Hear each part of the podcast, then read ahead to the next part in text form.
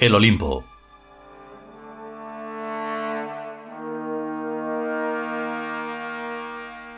Decimonono capítulo. Sexta parte.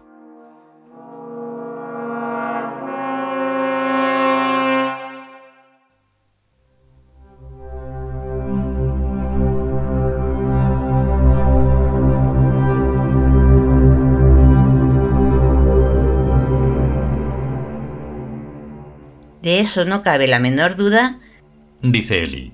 ni siquiera a los humanos razonables. Pero no solo la atomística es barbarie, también lo son la petroquímica y sus consecuencias, la mayoría de la industria y todo lo que está envenenando a la Tierra. Destruir lo ya construido por la vida misteriosa del espacio-tiempo es, cuando menos, una temeridad, a la que solo debemos arriesgarnos después de profundas consideraciones acerca de todo lo que está en juego, y no infantilescamente como los humanos. Nosotros no hemos despertado ni antes ni después del momento exacto en que debíamos hacerlo. Dice K. Cuando la humanidad está a punto de destrozarlo todo, es exactamente el momento en que debemos proclamar la ruptura específica y desvincularnos como tíos del destino apocalíptico de la humanidad lo cual no es ni podía ser solo un simple desacuerdo puntual en la cuestión del armamentismo atómico, de la polución por los desechos industriales, ni de las demás bagatelas ecologistas que solo ponen parches sin erradicar el grano, el cáncer, el mal, sino que es un bloque total y único de ruptura específica con la especie humana, desde su más profunda radicalidad hasta sus más periféricas manifestaciones. El ecologismo es una chapuza como el cristianismo, dice Lor. Eso de vamos a cambiar algo para que todo siga igual. Donde verdaderamente el fallo está es en la naturaleza humana y vamos a dejarnos de cuentos. Me parece estar oyéndolos, dice Eli. Pues si no les gustamos, que los dioses nos hubieran hecho de otra manera. A lo que yo respondería, como González, niego la mayor. A los humanos no los han hecho ni los dioses ni nadie, sino que son los humanos los que se hacen a sí mismos. Toma candela, dice Mai. Pues naturalmente. Cada especie biológica se hace a sí misma, mediante sus opciones y sus comportamientos. Nadie hace a los gatos sino los mismos gatos, y nadie hace a los perros sino los mismos perros. Por tanto, nadie hace a los humanos sino los mismos humanos. Esto está más claro que el agua.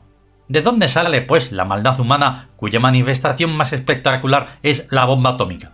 Pues de dónde va a ser? De sus condescendencias y consentimientos, desde la mamá que se lo consiente todo a su niño hasta los estados que se lo consienten todo a sus científicos, porque el uno y los otros son la mar de graciosos. Lo que la humanidad entera le está faltando en todos sus niveles es una buena educación, con todos los palos que hagan falta. ¿El nazismo? ¿El hitlerismo? Pregunta Lor y él mismo se responde con desparpajo. El nazismo hilderiano fue una insignificante peladilla en comparación con los castigos que la humanidad necesita para portarse como es debido, desde la cuna a la sepultura y desde lo alto a lo bajo. De eso ya se encargarán los estados imperiales del futuro. Augura acá con una sonrisa. Pero lo que es cierto es que la buena educación no tiene por qué ser dura, ni traumática, ni andar a palos, sino que, muy al contrario, puede ser dulcísima y benevolente, fomentando el bien en sus innumerables manifestaciones y erradicando el mal en todas las suyas. Lo de fomentar el bien está bastante claro, dice Lor. Pero lo de erradicar el mal tiene mucho tomate, porque habría que empezar nada menos que por erradicar a las madres y a los padres, ¿O me equivoco? No te equivocas. Dice K pronunciando mucho la S. Pero a eso ya está la humanidad casi acostumbrada desde que leyó Un Mundo Feliz. Ahí también se insinúan ciertos retoques que hay que dar a la biología del cuerpo humano. Y prácticamente nada más. Algo retocado y sin padre ni madre, el ser humano es ya un ser casi perfecto, capaz de ser feliz y de hacer la felicidad de sus semejantes y de los dioses. Si bien se mira, todas las críticas que nos hacen y nos harán los seres humanos se deben exclusivamente al hecho de que están mal educados. Por lo cual, lo que nos corresponde hacer con ellos no es enfadarnos, sino comprender que hacen el mal porque nadie está todavía en condiciones de obligarles a hacer el bien.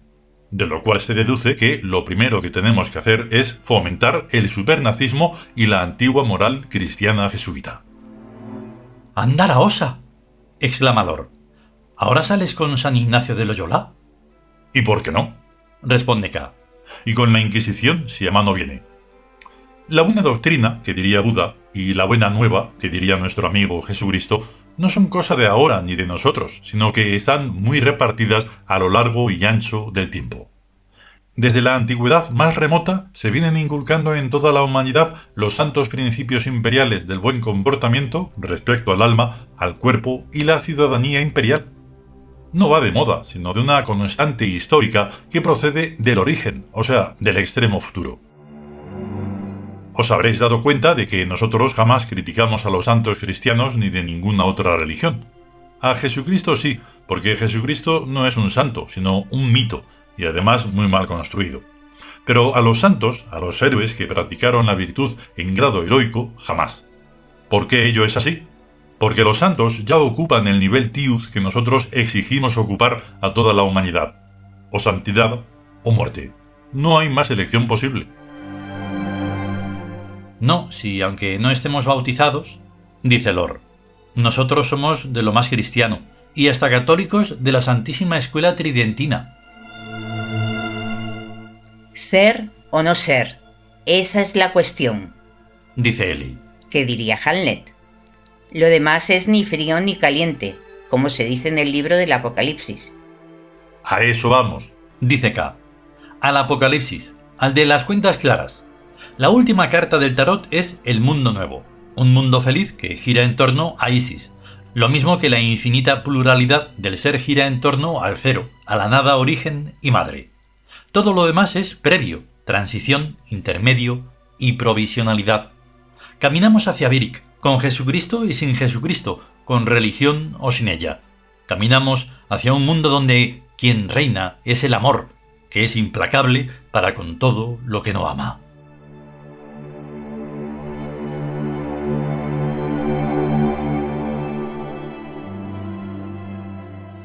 continuará.